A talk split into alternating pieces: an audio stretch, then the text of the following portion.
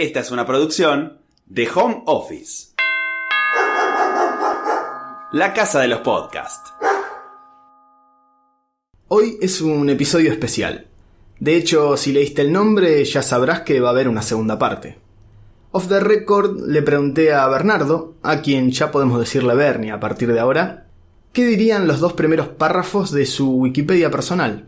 Y saben que en esa descripción mencionó sus orígenes, o la barría, y el lugar actual donde reside, La Plata. Pero enseguida tomó un atajo para contar sus pasiones, la radio y la cocina. De hecho, se definió como un amante de la radio con la ambición de ser chef. ¿Y por qué digo lo del atajo? Bueno, porque por lo general si uno hace esa pregunta, la de hacer tu propia descripción, digo, antes de llegar a las pasiones, nos van a decir cuántos años tienen, cuánto tiempo hace que están solteros, de novios o casados, o cuánto hace que trabajan en tal o cual lugar. Demasiadas unidades de tiempo y números. Quizás por eso me llamó la atención lo de Bernie. Este viaje lo hacemos en dos partes porque dimos con el primer passenger de la vieja escuela. Hoy lo contradecimos a Charlie y sí, vamos a viajar en tren, en colectivo y hasta vamos a hacer dedo, pero en avión desde ya que no. Nueve meses para un recorrido que empezó en Argentina y alcanzó su punto más alto, geográficamente hablando, en Colombia y después de ahí el descenso. En esta primera parte, la ida y su vivencia en Colombia. Contame, Bernie, ¿cómo empezó a, a formarse en tu cabeza la idea de, de irte? Contame en qué año fue, en qué contexto. Bueno, la idea de irme empezó después de 2015, fines de 2015, cuando viajamos con mi amigo Rulo eh, a Bolivia para hacer nuestra tesis eh, sobre las radios mineras. Eh, cuestiones de investigación, de comunicación alternativa. después de conocer Bolivia, estuve como un mes, un mes y una semana. nunca había salido del país, tenía 26 años eh, lo cual me intrigaba mucho porque no había salido más que la provincia de Buenos Aires, así que ir a Bolivia era toda una experiencia, un desafío para mí. Y mm, cuando me volví del viaje, terminamos la tesis, eh, bueno, mi amigo Rulo eh, pegó mucha onda con una chica de Colombia que la conocimos en La Paz, que es la capital. Y mm, bueno, cuestión que, bueno, después nos volvimos, él se siguió hablando con esa chica, Laura. Y nada, empezamos a. Dijimos, che, cuando terminemos la tesis, estaría bueno ir de vuelta a Bolivia, ¿no? Bueno, sí, empezamos a darle un poco más de forma Bolivia, Bolivia, Bolivia. Y en un momento, antes de entregar antes de entregar la tesis, ya 2016, junio, me dice Rulo, che, más que Bolivia, yo me parece que me voy para Colombia, me dice. Yo, Colombia, está un poco lejos, ¿viste? Sí, bueno, con Laura nos seguimos hablando, qué sé yo, la tengo ganas de verla, ella me quiere ver a mí, que pin, que pan, así. Eh, surgió la idea, de, me yo me voy a ir a Colombia, así, vos haces lo que quieras, amigo. Yo digo, bueno, si vos te vas a Colombia, son 8.500 kilómetros hasta Bogotá. Le digo, nos vamos. Y además también tenía ganas de conocer otros países en el medio, como Perú, como Ecuador y la misma Colombia. Así que fue como así de un giro de que íbamos a ir a Bolivia de vuelta, como para entregar la tesis, devolverla a toda la gente que habíamos entrevistado y andar por toda la ciudad que habíamos estado y demás.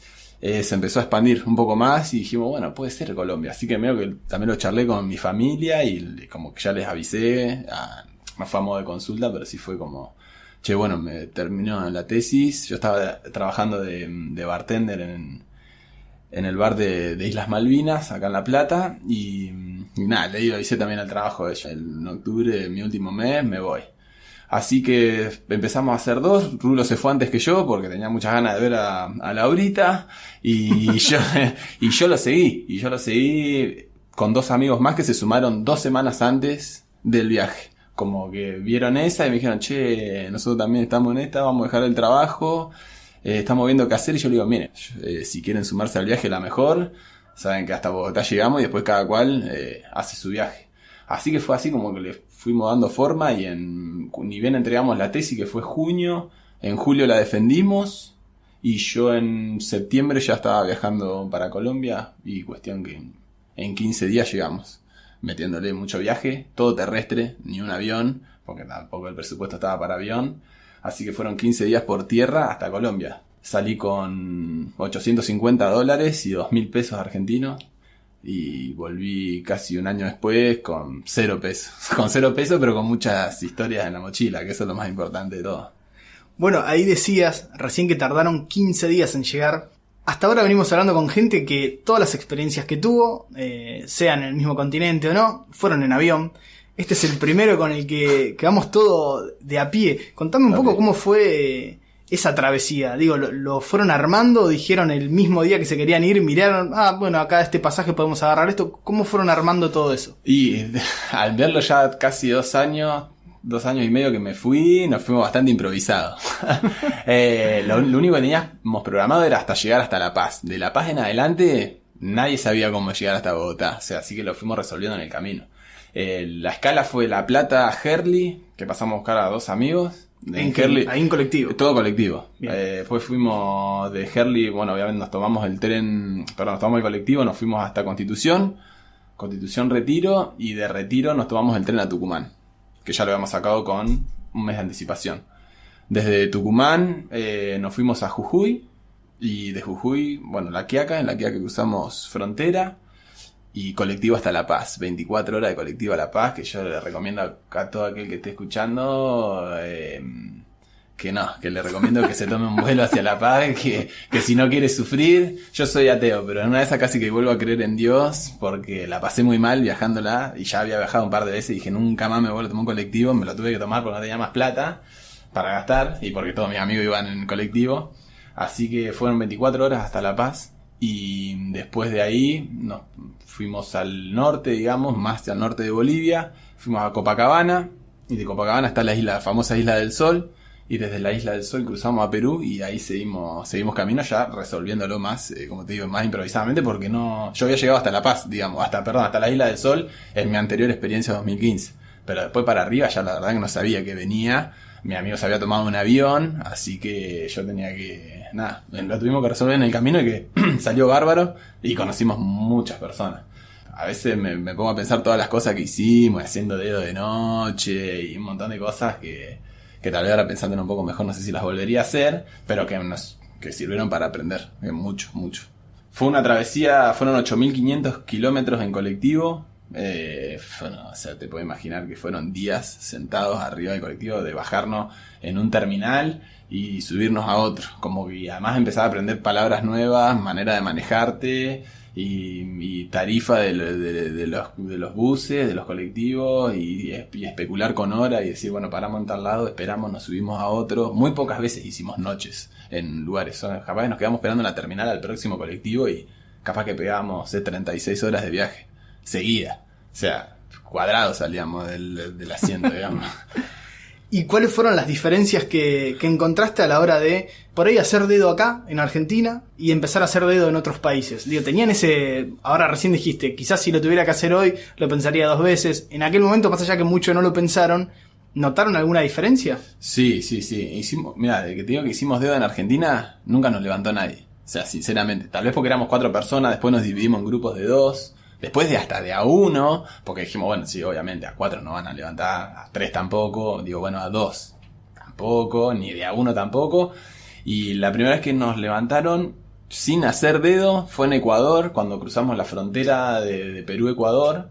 Eh, una camioneta paró, digamos, los cuatro caminando por la ruta, paró la camioneta y dice, che, ¿a dónde van? Che, no, claramente no nos dijeron, ¿no? Pero dice, ¿a dónde, eh, ¿a dónde se dirigen? "Eh, no, vamos al terminal de acá de, de la frontera para irnos a Quito, a la capital. Bueno, lo llevo. Ahora nos subimos a la camioneta y nos dejó en el terminal. Y nada, le quisimos dar un par de dólares, no quiso saber nada, como de, de buena onda, ¿viste? Y en Colombia también se da mucho lo del dedo. Por acá lo que se tiene es que mucha desconfianza. Eh, no quiero decir que, que no se haga dedo, digo que la gente que está curtida sabe dónde y cómo, y que también fue un montón de cosas que aprendimos en, en cómo hacer dedo, porque no es que solo tenés que poner un cartel y el dedo y te van a levantar, sino estrategias, tiempos, horas, eh, en dónde. Entonces. ¿Habías hecho alguna vez dedo acá en Argentina? Yo no había hecho nunca dedo. Entonces, para mí era todo nuevo, ¿viste? Como, claro, un montón de cosas que después a la vuelta, cuando volvimos, la- las mejoramos un montón, ¿viste? Como, eh, cosas que directamente no hacíamos ni no perdíamos el tiempo. Pero sí, se nota, se nota que no hay tanta desconfianza. Que, viste, como acá está todo más, más picante en ese sentido. Por las cosas que pasan y entonces eh, una vez anda con, imagínate nosotros hombres, a veces te genera un poco de temor, eh, imagínate a veces las pibas, ¿no? Entonces es complicado, pero yo creo, por lo menos desde mi experiencia, de que afuera tuve mucho más éxito haciendo dedo que acá, lejos, lejos. ¿Y recordás algo así en particular de esa travesía de 15 días hasta llegar a lo que dijís? Eh, no, de esto sí que no me olvido más, algo que les haya pasado puntualmente, más allá de la gente que conocieron. Sí, y travesía. Sí, una comer cosas raras dentro del colectivo, porque no sabíamos ni qué estábamos comiendo, pero teníamos un hambre bárbaro, porque en un momento en Bolivia se te subía el colectivo y el colectivo va a parar donde se le ocurra. Si te dicen que hay baño, no hay. Y cosas extremas de estar comiendo a las 2, 3 de la mañana en el medio de la ruta. Un frío, pero frío de estar frío, mucho frío. Corte que estás, eh, es desierto. Vos 2 de la mañana y capaz que hacen 0 grados, ¿me entendés? 2 grados, yendo como para La Paz, Potosí, ahí en Bolivia. Yo te juro que en mi vida había sentido tanto frío. ¿Pensaste en algún momento de pegar la vuelta y decir, no, esto no, esto no es para mí, acá me vuelvo? No, eso no, pero en un momento decía, ay, no, la próxima me traigo 5 mantas más, ¿me entendés? Porque claro, vos ves a la gente que viaja, lugareña, y ya están recurtidos. Y ya, cuando veían a nosotros se nos cagaban de risa por dentro. Decía, estos locos se van a cagar de frío. Y literal, posta que, que me quedó remarcado ese viaje que hicimos eh, a La Paz.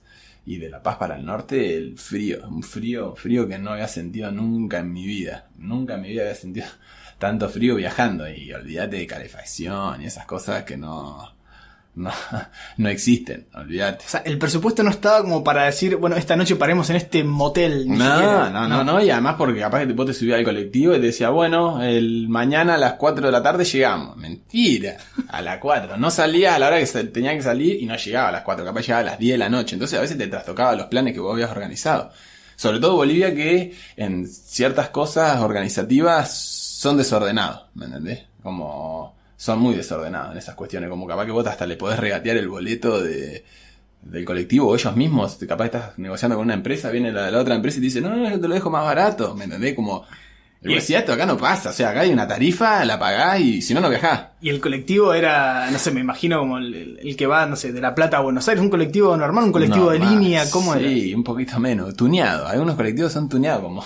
Sí, muy raro, muy raro los, los colectivos en Bolivia. Eh, sobre todo lo de larga distancia, como posta, como te digo, que tuneado, con ruedas más grandes para meterse por caminos que tal vez no son los convencionales, por si está cortado. Eh, y no, no, como bastante más, más precario en ese sentido. La verdad que en cuestiones de servicio, la verdad que, que mucho más precario. Así como debo decir que los colectivos de Perú y de Colombia eran muchísimo mejores que los que tenemos acá. Digamos, hasta hace dos años atrás tenían todos internet, ¿me entendés? Yo creo que hoy te subí a un colectivo y me voy a la barría de que es donde soy yo y no sé si tiene para cargar el celular. Como cosas así, como que le, igual Bolivia le está con muchas otras cosas más allá del transporte, pero la que me tocó vivir áspera fue ese frío letal, letal, letal. Y nada, también comernos una secuencia con la policía, gendarmería, que, que entró al colectivo buscando mercadería de contrabando. Y ahí nosotros como que como no sé, más aspecto de gringo, o sea, yo soy mido 1,90, ojos claros y rubio, ¿me entendés? A mí, a los primeros que fueron a buscar si teníamos algo eran nosotros, ¿me entendés? Teníamos nada, cero, cero, nada. Pero bueno, encontraron un montón de cosas que estaban contrabandeando, así que estuvimos como tres horas parados, había una una alemana que estaba recontra asustada mal porque no entendía nada de lo que estaba pasando y fue una secuencia que, hasta pensé que nos iban a bajar del colectivo y todo, pero como nosotros no teníamos nada, eh, siempre de los que más desconfían son de los extranjeros, ¿viste? Como los que quieren pasar desapercibido y tienen algo. Y esa no fue, no estuvo bueno, como que me, acuerdo de eso y, y no quisiera volver a tener contacto con la policía de Bolivia, de verdad. Ya el tramo Perú, eh, previo a llegar a Colombia, bien, mucho sí, mejor. mucho más tranqui, mucho más tranquilo, colectivo, posta que muy bueno. Paramos tres días en Huanchaco, que es una ciudad cerca de... Mm, estaría de Lima, ponele que te diga, estará unas 20 horas más o menos, ahí nomás de Trujillo. Y ahí paramos, conocí el Pacífico por primera vez, el Océano Pacífico. Más allá que no me pude bañar porque era una zona más costera, piedrosa. Eh, ya el mar se veía de otra manera, ¿viste? mucho surf, eh, muy buena comida. Y Perú tiene una cosa de, de- tal vez la gente es un poco más abierta que tal vez puede llegar a ser en Bolivia, como el, no sé, una persona colombiana puede ser casi como un argentino, digamos, de lo, de lo cálido y de lo cómodo que, te hacen sentir. Eh, entonces también es difícil a veces ese choque medio de cultura, aún nosotros por ahí tan abiertos, un poco más afectivos, y chocarte con ese tipo de personalidades es medio heavy a veces. Eh, sobre todo cuando el otro considera medio una falta de respeto lo que para uno es común, o lo, lo tiene naturalizado. Pero Perú estuvo muy, muy, muy lindo, y eso que estuvimos así a la pasada. Después, a la vuelta, estuve en Perú, me quedé en Cusco, estuve en Lima, estuvo muy bueno. Pero sí, Perú, la, Perú fue un tramo divertido, largo, muy largo. Uno de los viajes que hicimos fue sobre la cordillera. eh, fuimos de Arequipa hasta Lima y fueron 26 horas de viaje y a la noche viajábamos toda la toda la cordillera, digamos, estaba en la ruta y después tenía un acantilado de 5 cuadras para abajo donde estaba el mar rompiendo las olas. Y o sea, nos caemos acá y no nos encuentran más, ¿me entendés? Como yo, en un momento decidí cerrar la cortina y dije, listo, en un momento vamos a llegar. O sea, pasamos por túneles, había niebla, yo no quería ni mirar. Y ya, después que llegamos a Lima, era como el tramo más largo, era Buenos Aires, La Paz, ese era un tramo larguísimo. Y La Paz Lima era otro tramo larguísimo también, que ya pasando Lima sabíamos que estábamos muy cerca del objetivo. Pasan por Perú, previa escala Colombia, hubo un lugar más. Sí, fuimos a Ecuador. Fuimos a Ecuador. eh, pasamos poquito, ahí, como te digo, pasamos la frontera. Nos alcanzó este tipo que nos hizo dedo, maestro, porque la verdad que ni siquiera se lo pedimos. Íbamos caminando, frenó, nos cargó y nos llevó. Y debo decir Ecuador como un país que lo cruzamos en nada, en 14 horas. Porque es un país muy chico en sentido de superficie, de, de- de distancias. Y me acuerdo que para cruzarlo, y comiendo y todo, sin, sin alojarnos, gastamos 22 dólares para cruzar el país entero. De punta a punta, claro. Es, Nada. es chiquito y ponerle que un galón de. Un galón, creo que son como 4 litros de, de combustible, estaba a un dólar. Es como más barata el agua, eh, perdón, el- el- la nafta que el, que el agua, ¿me entendés? En cierto punto. Claro. Y entonces por eso también más accesible.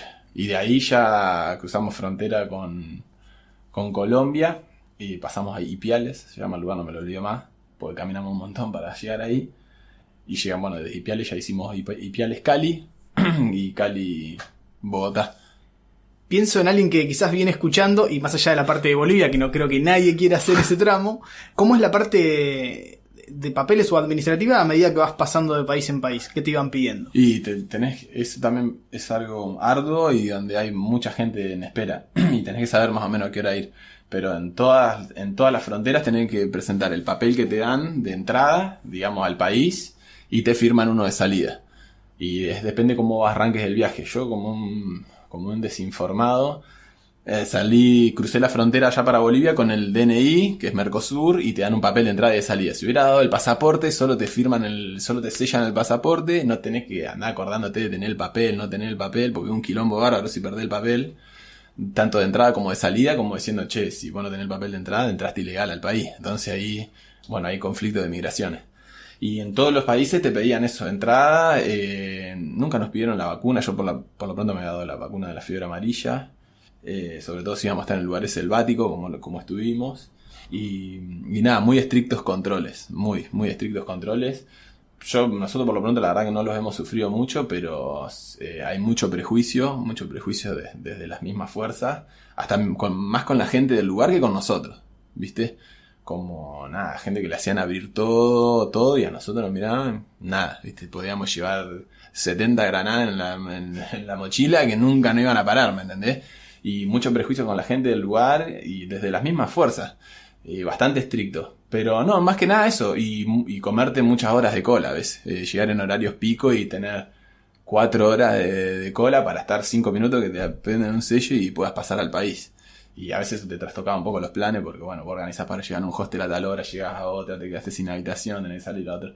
Como que, uff, si son cosas que no las prevés, ¿me entendés? De inexpertos nosotros, de que no, de que a veces puede estar 10 minutos de migraciones o puede estar 5 horas y media. Entonces, bueno, un- uno con esas cosas ya va aprendiendo y, y ni bien abre la frontera a, a la vuelta, cuando ya hicimos la vuelta con, con un amigo, eh, ya tuvimos mucho más pillo para eso y entonces estábamos, a la hora que abría la frontera, ya estábamos. Y a las autoridades también eso les gusta como bueno, pasar rápido y chau, ¿viste? Como es como más sencillo, más simple.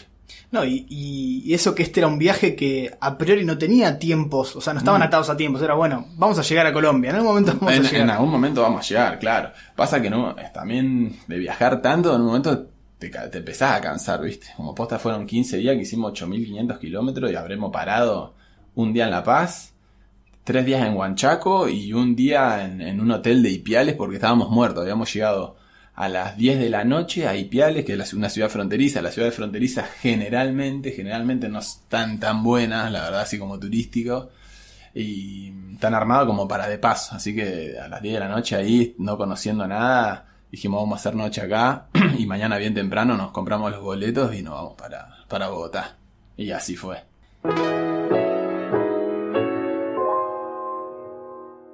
Llegan a, a Bogotá, el destino, el lugar donde estaba el querido amigo Rulo, Sí, imagino sí, ya. sí, ya eh, nos estaba esperando. No, sé si noviando o no, pero los estaba esperando.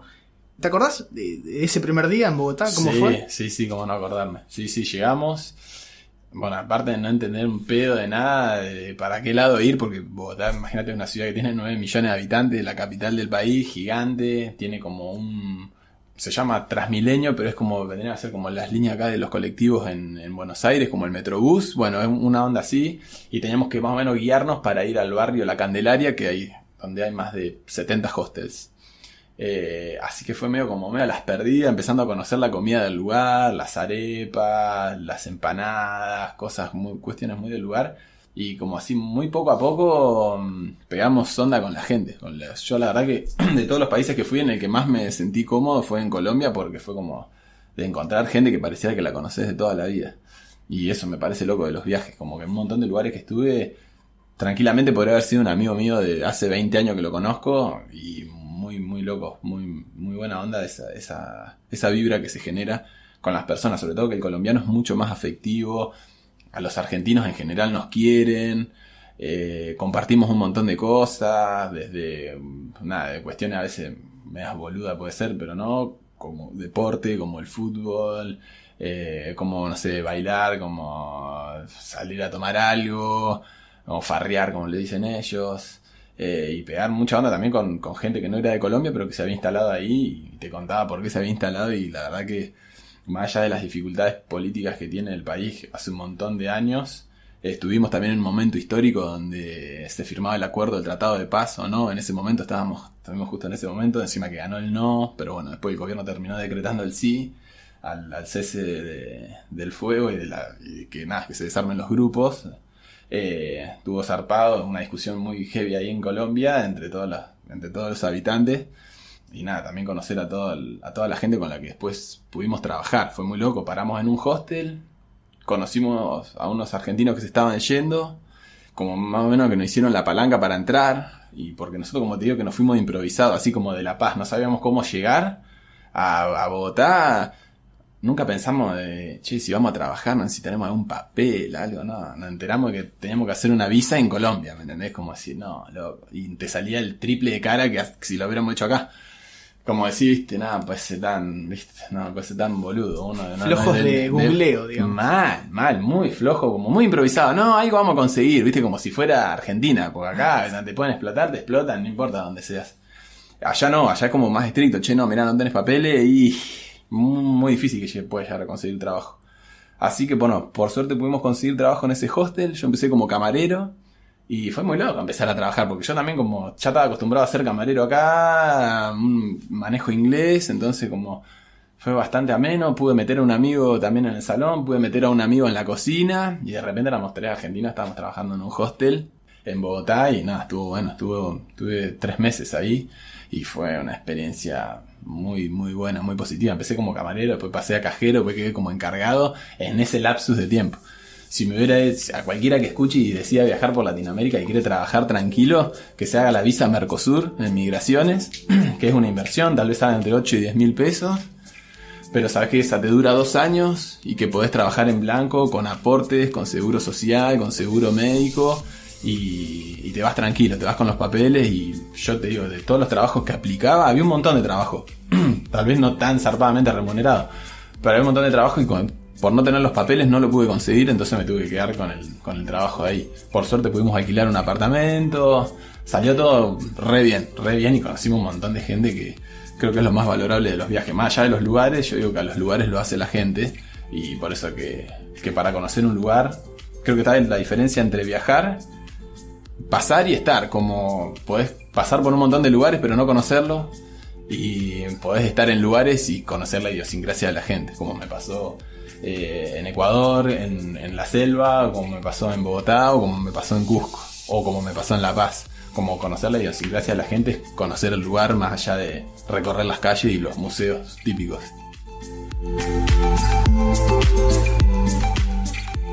Hasta acá la primera parte de la charla con Bernie, nosotros nos volvemos a escuchar para conocer todo lo que fue el viaje de vuelta a casa.